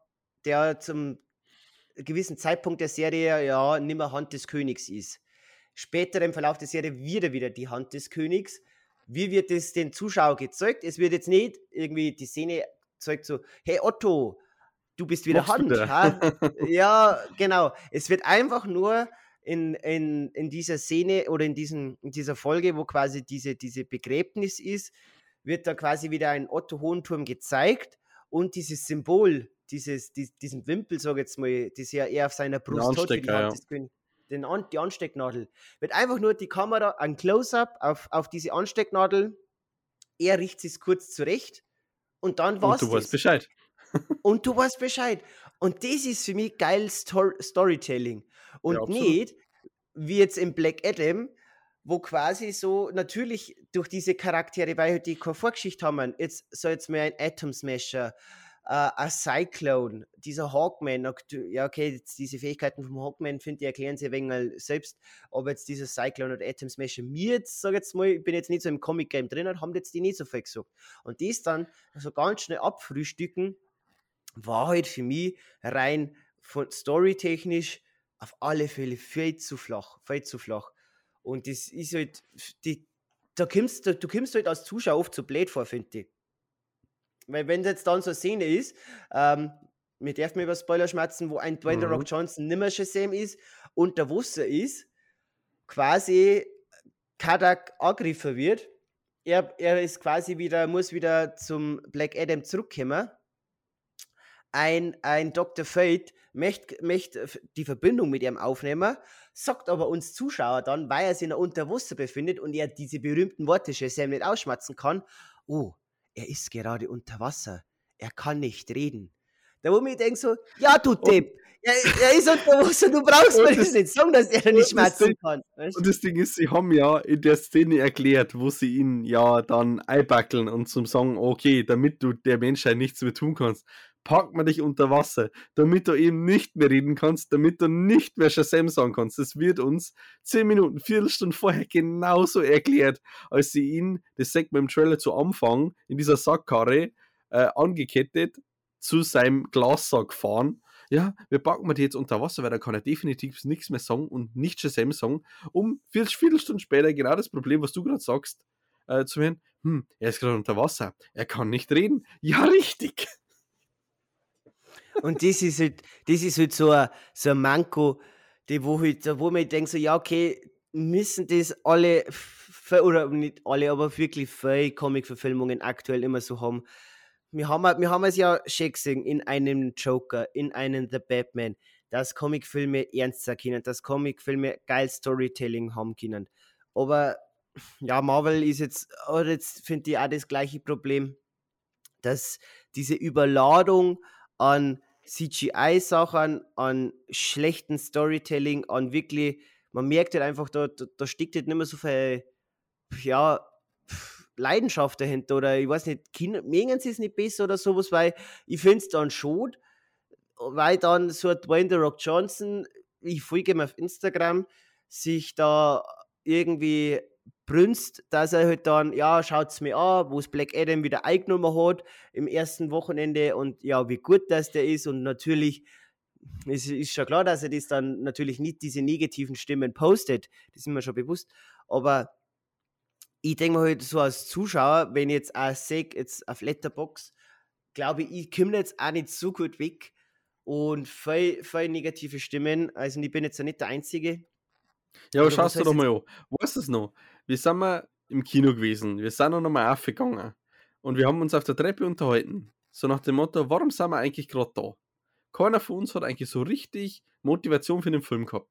Aber wir waren trotzdem da, weil es eine Comic-Verfilmung ist und wir uns für Comic-Verfilmungen interessieren. Nur deswegen haben wir Black Adam angeschaut. Nicht, weil uns der Rock gefällt oder weil wir von Black Adam überzeugt sind oder weil uns irgendwie der Trailer Hardcore überzeugt hat. Nein, es war Comic-Verfilmung. Wir sind ins Kino gegangen und haben uns das angeschaut. Und deswegen hat es für den Film ein gutes Box-Office gegeben. Nicht anders. Ja. Und das, und das ist eben diese, dieses Manko oder sowas, was ich auch finde, schlimm ist, weil diese Filme dann dementsprechend diese Aufmerksamkeit kriegen oder halt dann im Vergleich zu so wirklich guten Comic-Verfilmungen wie The Batman, wie Joker, dann dementsprechend leider halt nicht so viel haben, weil halt da halt nicht so diese geballte Action, wie wir es jetzt in Black Adam gesehen haben, da ist halt ein wenig mehr Story, da, ist, da wird es jetzt Zeit genommen, sonst dauert der Batman nicht drei Stunden. Aber ich finde, Mhm. diese, diese drei Stunden kämen mir nicht vor wie drei Stunden, weil halt Na. diese Geschichte mich auch so fasziniert und das auch von, vom, vom, soll mal, vom Verlauf her wirklich schön erzählt ist. Und auch du als Zuschauer, du kommst dir nicht verarscht vor, wie jetzt in Black Adam, wo halt dann einfach, ja, diese, diese, diese goldene Regel Show Don't Tell nicht so krass angewendet wird. Aber ja. Gut, Er ich habe halt- den hat- Zeitpunkt eh gefragt, wo äh, sie ihn mit der Sackkarre in- zu seinem Glassack gefahren haben, haben wir gedacht, okay, das war's jetzt. Ich meine, ich habe die Laufzeiten im Kopf gehabt, ich habe nicht gewusst, wie viel Zeit auf der Uhr war. Aber ich habe mir gedacht, okay, wo war jetzt der, der, die Tiefe? Wo war jetzt der Bösewicht? Was ist jetzt los? Hm. Ja, weil ich habe es jetzt gerade offen. Ähm, Letterbox lässt mich nicht im Stich. Wir haben jetzt auch eine, Gesamt, eine aktuelle Gesamtdurchschnittswertung von 2,9 Sternen. Und das Okay. finde ich, find ich, find ich passend. Ja, ist in Ordnung, ja. ja. Das, das, das meistgewählte Rating ist äh, 3 Sterne mit 27%. Dann erstaunlicherweise 4 Sterne mit 18%. Ich gefolgt von 2,5 mit 16%. Genau. Mhm, mhm, mhm. Ja, wie gesagt, und dann, wenn ich jetzt dann vielleicht ein wenig vorweggreifen möchte, diese, dieser Bösewicht, so jetzt mal so, weil ja Black Adam an sich ist ja auch eigentlich ein Anti-Held, ähm, der ja. Sollte eigentlich sein. Ja, der sag jetzt mal so, diese, dieser Pendant zu Black Adam, wo es diese Zauberer im Guten sind für Black Adam, ist dann quasi so diese Unterwelt, wo dann quasi, ich weiß gar nicht mehr, wie, wie sei, wie sei, ähm, Dive da, gegen den, wo er am Schluss kämpft. Der hat Sadak Kreuzen- geheißen. Sabak, ja, Sabak, ich hab's Sabak, da. Mhm. Vom Schauspieler Kommt aus dem Marwan Nichts. Kensari. Ja, kommt aus dem Nichts. Ähm, und der finde der finde vom CGI her vor allem, hat mich wirklich so stark an einen Steppenwolf aus einem vorher, aus, dem- aus, aus dem ersten Justice League erinnert. Auch wieder wirklich, ähm, ja, kein, kein gutes CGI. Naja, nachhaltig jetzt- halt. Haben sie recycelt. Genau, so kann man es sagen. Ob jetzt vielleicht ein wenig ein Schlussstrich zum Zeugen ähm, Halt, ich bin noch gar nicht mit meinem Ding durch. Von, ja, ja, okay, okay, okay. Dann- dann los Schlussstrich, ich- okay. mein, mein, mein Schlussstrich, dann heben wir meinen Schlussstrich noch schnell Okay. auf und du darfst noch deinen Punkt. Ja, nur noch, ein paar, nur noch ein paar Ergänzungen zu dem Ja, Ganzen, wo wir gerne. eigentlich eh schon waren. Also, äh, ein ein harter Kritikpunkt war für mich halt auch, die Figuren sind nicht vorgestellt worden. Äh, ich verstehe nicht, warum man davon ausgeht, dass diese Figuren bekannt sind. Ich verstehe nicht, was das für eine Marketingstrategie ist. Das Problem, was ich persönlich mit der Justice Society of America habe, ist, dass ich es schwierig finde, Charaktere in einen Film einzuschmeißen, die in einer Serie schon besetzt waren. Wie einen Hawkman, beziehungsweise einen Carter Hall, der in der Serie Legends of Tomorrow schon vorkommt. Und ein Hawkman funktioniert eigentlich nur in Verbindung auch mit einem Hawkgirl, weil es auch historisch bedingt ist. Hawkman und Hawkgirl sind reinkarnierte Ägypter, die durch diese Reinkarnation auch was mit Black Adam zu tun haben. Die kennen sie also praktisch von früher, dann werden es verzaubert, die zwei, die sterben äh, werden wieder reinkarniert, müssen sie dann wieder finden und so geht es halt über Jahrhunderte und Jahrtausende weg und finden sie wieder. Äh, dieses Hawkgirl heißt äh, bürgerlich Kendra Saunders. Wo war die in Black Adam? Ich verstehe es nicht. Der kommt, die, die, kommen beide mit dieser Problematik in, in Legends of Tomorrow vor und in äh, Black Adam wird aber dieser Hawkman nur als ein reicher Typ gezeigt, wie ein Bruce Wayne, der auf seinem Anwesen auf einmal seinen kompletten Hinter Versailles-Hintergarten aufklappen kann und sein CGI riesen unkaputtbares CGI-Flugzeug kommt aus dem Boden raus. Das hat für mich nicht passt. Wie gesagt, der nächste Charakter, der Dr. Fate, war mit Pierce Brosnan gut besetzt, war, glaube ich, auch eine von den besten Figuren von der Justice Society. Äh, dem Atom Smash habe ich auch schon gesagt. Ähm, und dann haben wir noch die äh, vierten im Bunde, die Cyclone. Es war hübsch anzusehen, muss man sagen. Hat auch coole Fähigkeiten gehabt. Äh, hat aber genauso wie der Atom Smasher überhaupt nichts Nennenswertes zur Handlung beigetragen. Das waren Nebencharaktere, die entweder in diesem unkaputten Flugzeug geblieben sind und irgendwann im Verlauf eines Kampfes, der ja zahlreich vorhanden war, mal dazugekommen sind, oder als der Kampf vorbei war, irgendwie dabei waren. Wozu diese zwei Charaktere? Ich verstehe es nicht. Ähm, dann, man weiß über lange Zeit nicht, wer eigentlich der Gute und wer der Böse ist. Wenn man jetzt einen Suicide Squad kennt und eine Amanda Waller sagt, die eigentlich definitiv immer böse ist und eine Comics definitiv immer böse ist, die sendet eine Justice Society of America, die aber offensichtlich die Guten in dem Film sein sollen, äh, um den offensichtlich Bösen vor der Zerstörung eines Diktatorenstaats zu äh, oder die ja zu verhindern, behindern. Ich weiß meinen Satzanfang gerade nicht mehr. Ähm, wenn man sich in die Einwohner von Kandak hineinversetzt, ist ja die Justice Society of America der Antagonist des Films, weil die ja froh sind, dass sie einen Champion wieder haben. Für die Society oder die Justice Society of America ist Black Adam der Antagonist. Letztendlich, und das hat der Simon schon gesagt, war es ein ganz anderer. Dieser Champion, der von diesem Dämon mit deren Grundstory es, die ist uns nie erklärt worden. Auf einmal hat es geheißen, okay, es gibt einen guten Champion, das war der Black Adam, und es muss auch einen bösen Champion geben, und das war dieser äh, Champion von dem Dämon. Der ist auf einmal da. Warum? Wie?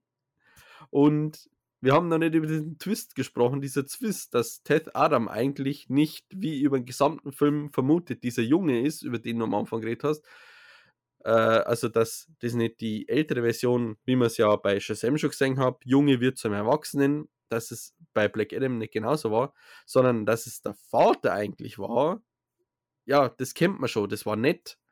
Äh, und auch die Erklärung, dass er eigentlich kein Held nicht ist, wie er über die Hälfte des Films äh, bezeichnet worden ist, sondern eigentlich die Kräfte durch Zorn verstärkt worden ist. Deswegen hat der Black Adam auch, oder der Teth Adam zu dem Zeitpunkt noch einen komplett schwarzen Anzug und der vergoldet erst nach und nach.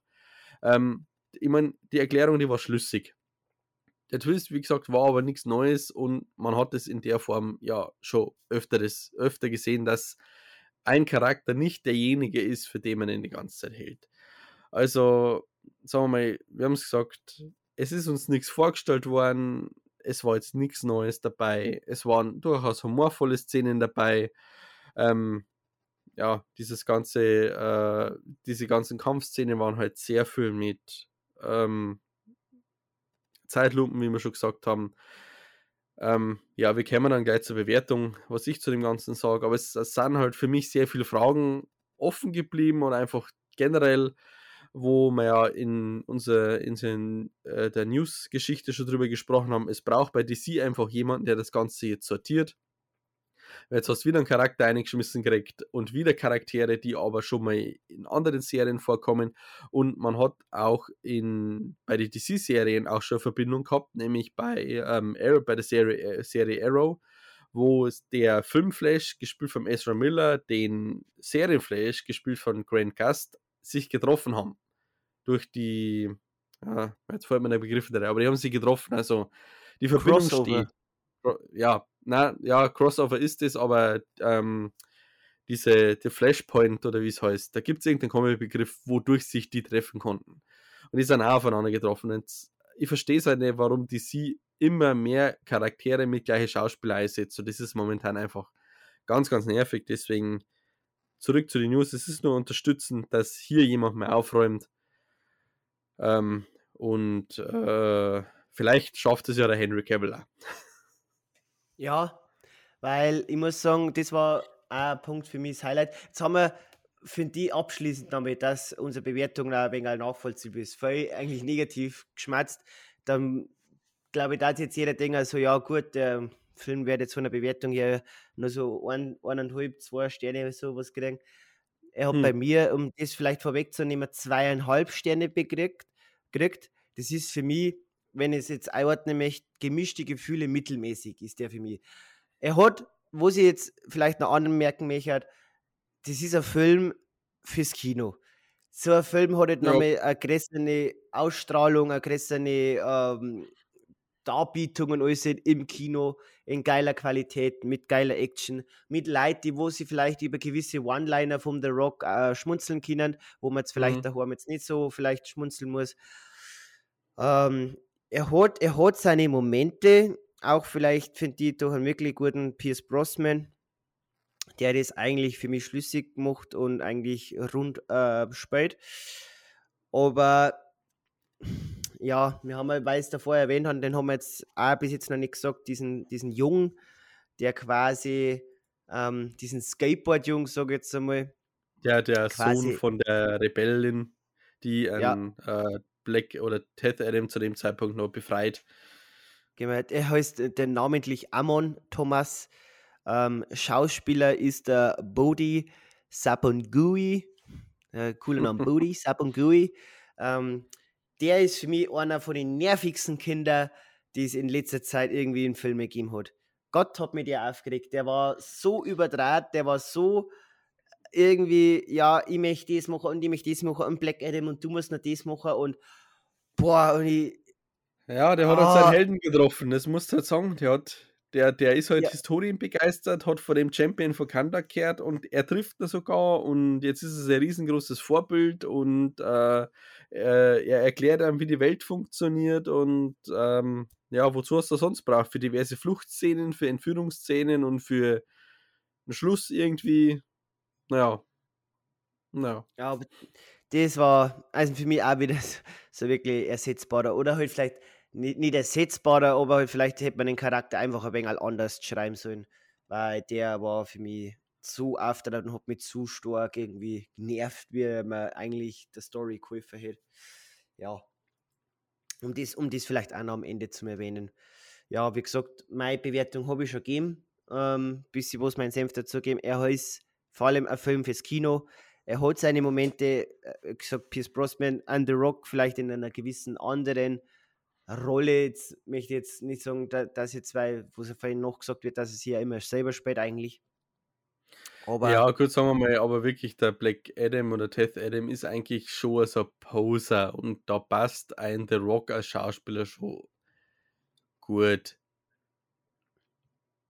Was ich, aber was ich, muss ich auch sagen, Julian, was ich wirklich schade finde, weil wir haben ja, was ich ja davor gelesen haben, dass dieser Film Black Adam ja ein Herzensprojekt von The Rock ist, wie ein Ryan Ja. Reynolds äh, ein Herzensprojekt äh, Deadpool ist. Deadpool ist. Und das- mhm.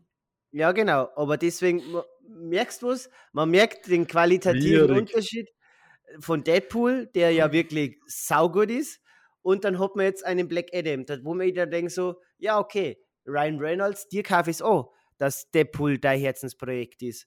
Aber äh, Dwayne The Rock Johnson, der wo jetzt sich äh, brüst mit den ganzen, ja, schaut's mir an, die, die, die Verkaufszahlen hat er, aber vielleicht so von der Qualität der um Weiten nicht so gut ist wie ein Deadpool. Nein, nein, da Naja. brauchen wir nicht drüber reden. Also die kannst du nicht auf eine, auf eine Stufe stellen. Ähm, ja, es ist halt schwierig. Weißt, einerseits hast du jetzt äh, wieder einen Film, wo du, jetzt haben wir kritisiert, uns werden Charaktere eingeschmissen, ohne uns zu erklären. Ähm, jetzt hat er einen Standalone-Film gekriegt, wo uns der Charakter vorgestellt wird. Was ist dem seine Origin-Story?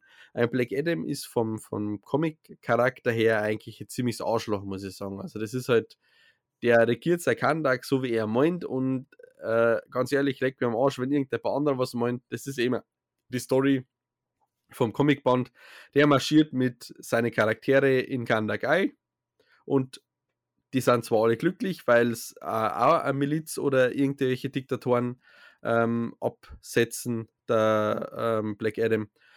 Äh, und Justice Society hat natürlich die Art und Weise, wie er das gemacht hat, nicht so cool gefunden, weil, wie man es im Film ja des Öfteren gehört hat, Menschen töten nichts gut. Ähm, aber der Black Adam ist halt von sich einfach, es ist ein Arschloch. Jetzt ist die Frage, kann ein, könnte ein Dwayne Rock Johnson einen Arschloch Black Adam in einer möglichen äh, Black Adam wie Superman spielen? Oder bleibt er so emotionslos, wie er in, in, in seinem Standalone-Film war? Wobei dieses Emotionslose ihm halt nur abkauft, weil wenn es 5000 Jahre in einem, in einem Grab oder in dem Fall Gefängnis liegst, musst du erst einmal mit der neuen Welt natürlich anfreunden und bist jetzt erst einmal emotionslos nach von wegen, naja, ich hab God Power und den bringe ich um und den bringe ich um und den schmeiße ich Kilometer weit und den schmeiße ich Kilometer weit und da hole ich den Hubschrauber vom Himmel und was hat er Neues gemacht? Schlag mich tot, also viel zu viel, finde ich. Ja. Nein. Er hat gern leider mal abgeschmissen, muss man sagen. Ja, das, auf das bin ich auch schon gespannt, ähm, um ein wenig in die Zukunft vorauszublicken, weil ja, so jetzt mal, also an Dwayne The Rock Johnson in Rollen eines Antagonisten habe ich, wie gesagt, jetzt nicht oft erlebt. Ähm, ja, vielleicht kleiner Spoiler für Doom, für den Film. Da war da zum Beispiel einer. Oder ja, den Film Faster. Der ist vielleicht jetzt auch von, von, der, von, seiner, von seiner Art den zum Spenden. Da muss ich aber sagen, da war sein Schauspiel noch gut in Faster. Vielleicht, vielleicht weil er nicht viel gesagt hat. Ähm, das kann vielleicht der Grund sein. Aber sonst als Rolle des Antagonisten ist schwierig, weil er eigentlich immer nur der gefeierte Held ist in gefühlt allen seinen Filmen. Ja, schauen wir mal. Dann sehen wir schon, da ich sagen, wo es da in Zukunft noch mit diesem Charakter Black Adam ist. Vielleicht jetzt nochmal abschließend. Meine Bewertung. Um Deine Bewertung und dann uh, am Ende vielleicht noch schnell die Post-Credit-Szene nochmal schnell aufgreifen. Das stimmt, ja. Ja, äh, der Simon hat dem Ganzen zweieinhalb gegeben. Ich gebe dem Ganzen drei Sterne weil ich na okay fand. Tatsächlich okay. Ähm, ich war jetzt bei, wenn ich jetzt ihm jetzt zweieinhalb Sterne gegeben hätte, das ist für mich eben sowas wie, ja, enttäuschend oder mittelmäßig. Enttäuschend, enttäuscht war er jetzt nicht. Er war für mich okay. Ähm, es ist jetzt aber jetzt kein drei Sterne oder höher Film, bei drei Sterne weiter und so weit. Äh, ja, ich darf jetzt zu jemandem hingehen und sagen, schau der Black Adam im Kino. Da ich nicht machen, weil der Simon hat recht es ist, oder beziehungsweise, ich würde, es ist jetzt nichts, wenn mir jetzt einer fragt, äh, was könnte man denn aktuell im Kino anschauen und dann sage ich Black Adam, weil da wird eine gute Story aufgetischt. Könnte nicht machen. Wenn man Comicfilme mag, dann sollte man sie im Kino anschauen, weil er, glaube ich, zu Hause definitiv nicht so viel Spaß macht wie im Kino. Deswegen, also solider Mittelwert von drei, er war okay. Ja, gut, dann würde ich sagen, haben wir jetzt noch eine Szene, die wir vielleicht noch anschmerzen müssen, mit der, wo wir vielleicht jetzt nicht so gerechnet haben. Ich muss sagen, ich hätte, ich hätte felsenfest mit einem Auftritt vom Shazam erwartet. Was Sinn macht hätte tatsächlich, ja. Ja, weil, weil er, wie gesagt, er der Pendant zum Black Adam ist. Aber wir haben auch einen Helden gekriegt, der von den Kräften her sehr ähnlich ist wie der Black Adam. Und zwar den guten Henry Cavill wieder als Superman. Und da muss ich sagen, man hat auch bei uns im Kino leichten Applaus für Steinke ja, in dieser Szene. Raunen in den Reihen über uns. Und das war, ja.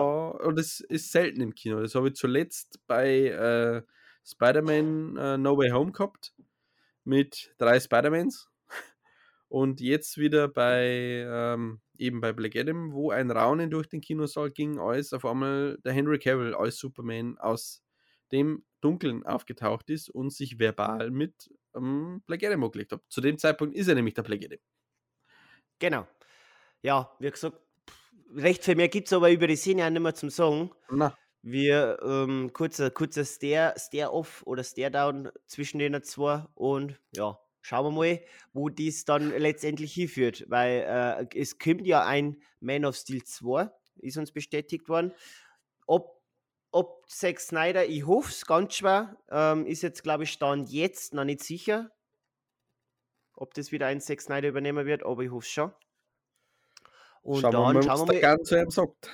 Ja, weil ja ein Shazam 2 steht ja auch, auch schon in den Startlöchern. Ja, der sollte eigentlich schon lange raus sein. Ja, aber persönlich jetzt, ich glaube jetzt da von beiden her kein Auftritt. Vielleicht in einer Post-Grade-Szene, aber mehr auch nicht von den zwei.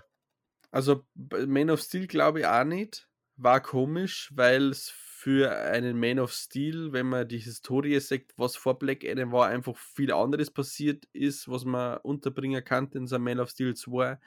Bei ähm, Shazam bin ich mir ehrlich gesagt nicht sicher, da da das fast einfach um die Sinnhaftigkeit des Films zu unterstreichen, ein Auftritt, ein Kurzauftritt in einer Post-Mid-Credit-Szene oder vielleicht im Film selber gar nicht so schlecht finden, muss ich sagen, um das Ganze halt nochmal, weil ja da Fury of the Gods ist ja der Titel von Shazam 2 und einfach dieser Kampf, dass Shazam Kräfte hat und ja auch ein Black Adam vom gleichen Zauberer Kräfte hat, also kannte man Auftritt schon ganz gut vorstellen. Ich kann mir aber auch vorstellen, dadurch, dass er dass äh, ähm, Shazam 2 ja eigentlich schon wesentlich früher hätte rauskommen sollen, eventuell auch noch was umgeschnitten worden ist, weil ja Black Enemy jetzt vorher rausgekommen ist. Da kenne ich aber jetzt die, den offiziellen oder originellen Release-Plan nicht, um jetzt so zu sagen, was wäre tatsächlich früher gewesen.